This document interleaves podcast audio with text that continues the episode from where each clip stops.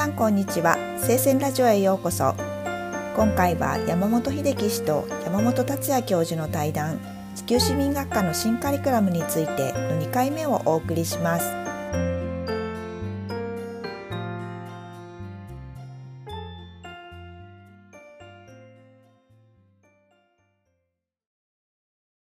僕もかねてからこの大学の今後の在り方とか考えていくときにずっと気になってたのはやっぱりサイズっていうことにすごい僕は関心があって今みたいなこういうオンラインでもう本当に1対何万って言ってもあの教育が可能になる時代に あえてそのリアルな場を共有するすごく少数の人数の学科だからできることっていうのを多分追求していくことがこの聖泉女子大学っていうこの小さな大学だったり中でも地球市民学科って定員60名ですから60名っていうと高校の2クラス分ないんですよねだから高校の1クラスがちょっと大きくなったくらいが1学年だこのサイズの中でだったらできることは多分あると思うし、このサイズに教員が7名ついているので、専任が。だからそういう中ではあのいろんなことができるんじゃないかななんていうことを思ったんですよね。で、秀樹さんがいろんなとこでそのミネルヴァについていろんな人が関心を持って FD やってくださいって言ってお話はするんだけど、聞いて内容は理解したけれども、そしてそれもいいとも思ったけど、うちの大学ではできる気がしないっていう 評価になっていたところ、私が秀樹さんの話を聞いてすぐに、あれ、これ、地球市民学科があの変えていきたいと思ってた方向にものすごくいろんなヒントが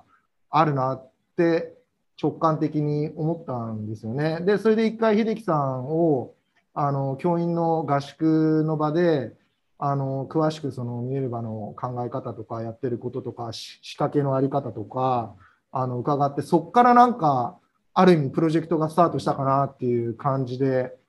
あれからどのくらい経ちますかね？多分2年ちょっとぐらい経ってますね。すね2年ちょっとぐらいですよね。うん、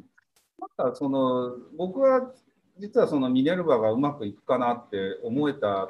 一つのあの仮説が実はその社会人10年目で留学したケンブリッジ大学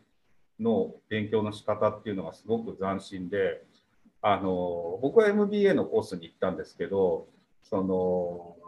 まああの MBA って大体アメリカの学校だと1学年5600人とかなんですよね。でケンブリッジは150人でそれでもケンブリッジ大学のコースの中では人数が多い方であのケンブリッジ大学自体はとっても大きな大学だけど実は31個のこういう小さなあのカレッジって呼ばれる学寮とせあの先生と生徒が一緒に住む場があってそっちの教育の質が圧倒的に高いので大学としての競争力があるっていうのを、まあ、実際行ってみてあの教えてもらってあの今までどっちかっていうと自分は大きい高校、大きい大学しか行ったことなかったんで、数は力だとかすごいよく分かんないことを考えてたわけですけど、実際にその質の高い教育ってやっぱりそのマンツーマンに近かったり、その教師とあの学生のあの相談できる時間の余裕みたいなのがすごく効いてくるんだなと。でそういう信頼関係があるから多少そのオープンクエスチョンをあの投げかけてもあのまあこう、分からなくなったら聞きやすい空気感っていうのがあると思っていて、あの、まあ、今、インターネットの時代になって、すごくその、えーと、注目されてるのが、そのいわゆる MOOC って言われるような、あの大教室の講義を一般に公開しますっていうやつで、まあ、あれはあれで一つのミッション、知識のあの普及っていうのですごく貢献はしてるんですけど、あの実際のその授業体験をあのアップデートする、まあ、クオリティを上げるんだっていうところには、まあ、あのミネルヴァみたいなあのライブ形式のセミナーで授業中に対面ではあのフォローしきれない情報っていうのをしっかりあの保存してそこに対して着実にデータを取りながらフィードバックしていくっていう、まあ、やり方が効くんだろうなっていうのはまあ、直感としてあったんですよね。ただ、まあ、そこ、あのミネラルがやってるほど精緻にやらなくても、うん、いろいろできるだろうなと思ったし、まあ、何よりもやっぱりその少人数のあの生徒との濃いあの関係、まあ、濃いって言っても別に何て言ったらいいんですかね、やたらとベタベタしてるわけじゃないんですけど、そのいい距離感っていうのは、まあ、これからむしろあの可能性があるんだろうなっていうところは、本当私も同意ですね。そうなんですよね。なんか地球市民学科ずっと僕もいますけれども、あの、これってある種のカルチャーなんだと思うんです。その学科が持ってるカルチャー。で、これってカルチャーなので、いきなり何かを持ってって、じゃあそれ作れるかっていうと、やっぱり文化作っていくのってそれなりに時間かかるんですよ。で、秀樹さんのお話伺ってすぐに、あ、うちが持ってるカルチャーと非常に親和性高いし、うちが持ってるカルチャーだったら、ミネルヴァが高等教育の再創造だってやろうとしているコアの部分っていうのを日本大学のしかも女子大学っていうようなところに翻訳をかけて何かプログラムっていうものをあの作れるんじゃないかなっていう感覚があったんですよね。だからまあ声かけたっていうところがあったんですけど、なんとなくちょっとウォーミングアップが済んで、あの、いくつかキーワードが出てきたので、あのちょっと地球市民学科の新しい、えー、カリキュラムについても話していきたいんですけども、ミネルバ大学っていろんなところでやっぱり斬新で注目をされていますけれども、いくつか注目されるポイントの中の一つが、1年生でコンセプトって呼ばれるような授業をもう徹底的に叩き込むっていうところが、すごく面白くって、で、専門はまだその時には問われなくって、とにかくどの専門に進もうが、コンセプトっていうのを叩き入れるってことなんですけど、このコンセプトを入れるっていうことの、まあ、意味もそうだし、実際どういうことが行われているのかって、全然ちょっとミネルヴァのことをよくわかんないっていう人に、なんでミネルヴァが1年生の間、コンセプトっていうものをこんなに重視してやってるのかっていうことをちょっと教えていただけます？か。はい、そうですね。あの、もともとだからミネルヴァっていうのは、あの、高等教育の再創造を目指して作られた大学なんですけど、その大きなカテゴリーのあの分野の一つっていうのに、その大学出た後に実社会であんまり使えないあの知識があの多いと。でむしろ例えばその実社会で求められてるあのものは何かっていうのであの、まあ、大学協会全米大学協会自体が、まあ、2013年にこういろんな調査をあのしたら、もう回答者の93%が、そのどの学部とか学科を専攻したかよりも、複雑な問題を明確に分析して、他者と共同してしっかりコミュニケーションを取りながら、前向きに問題解決に挑戦できる人たちっていうような回答が来てるんですよね。で、あのじゃあ実際にその今言ったその問題を明確に分析してうんぬんっていうのは一体どうやったらあのできるのか。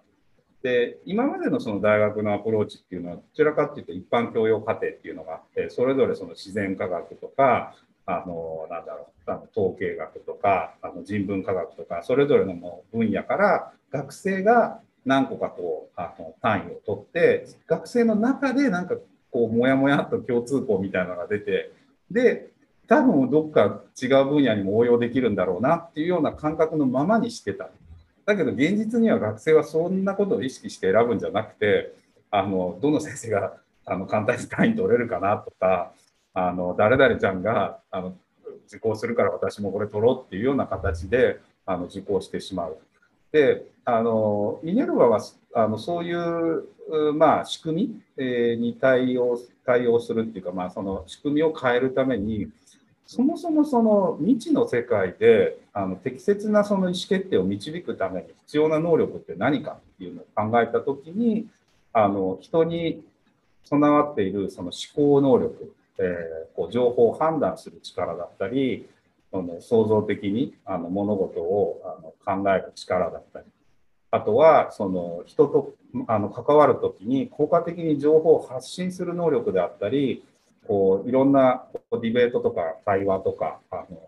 するときにどうやって人とうまく関係を構築するかっていう、この大きく4つのあの人にあの関わ、えーと、備わっている認知能力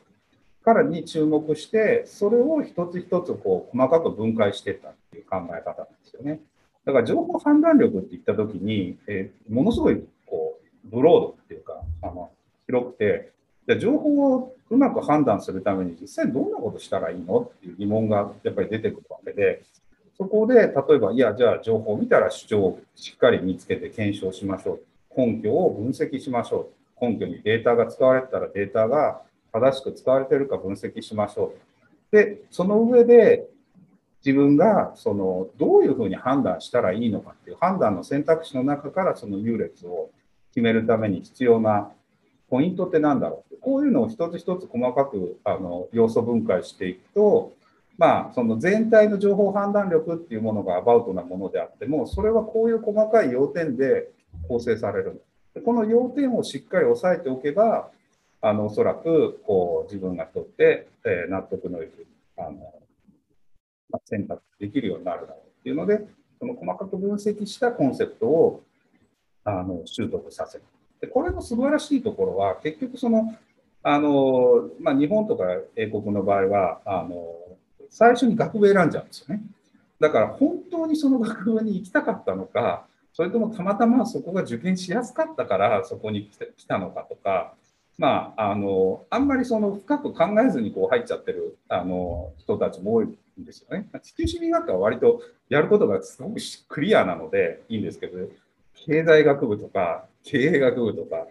まあ、あの文学部とかもそうですけど、何を実際やるのかよくわかんないですよね。で、そのまま、こう、あの、4年生まで行って就職活動になった時に、あれ？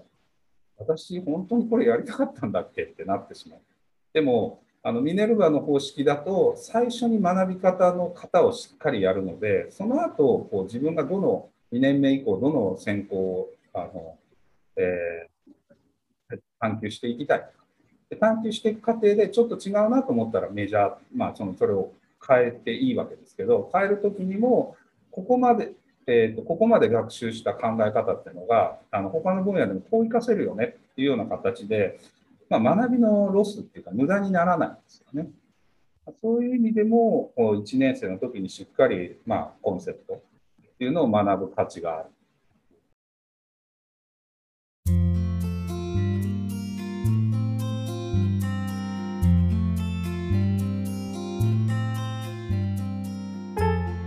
聖戦ラジオ今回は地球市民学科の新カリキュラムについての対談の2回目をお送りしました